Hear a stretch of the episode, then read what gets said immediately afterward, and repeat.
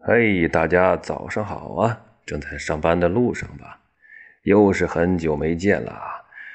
今天我们再学一篇《诗经》的诗啊，叫《采阁》。来吧，我们先读一遍《采阁》。彼采阁兮，一日不见，如三月兮；彼采萧兮，一日不见，如三秋兮；彼采艾兮，一日不见，如三岁兮。完了，哎，看非常的短啊，出现了一些我们很熟悉的句子。是不是？来解释一下，彼采葛兮啊，彼彼此的彼，采什么呢？葛，姓葛的葛，葛藤啊。这个我们以前啊，在另一首诗里见过。葛藤这个东西啊，就是不停的在生长。兮，语气助词，就说有一个人呢，在那儿踩着葛藤。彼就是代词啊，代替那个人。一日不见呢，一天不见，如三月兮，就像过了三个月呀，一种思念。哎，这第一段解释完了，第二段好像就明白了。彼采萧兮，萧是什么呀？是一种蒿类的植物，这个蒿就是有香气的那种哈。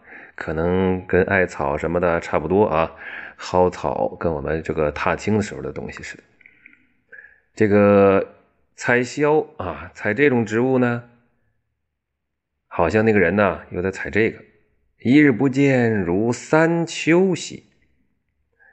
三秋呢，古代说是也是一年的意思，但是呢，因为下一段也有个三岁兮，所以按这个顺序哈。三月、三秋、三岁，应该是一个逐渐延长、加长的这么一个时间段，所以三秋应该是比三个月要长，比三年还短，哎，所以这个秋呢，就是比月长，比年短。那它是不是季呢？啊，这里不一定啊，因为当时可能还没有这个，呃，三个月是一季的说法。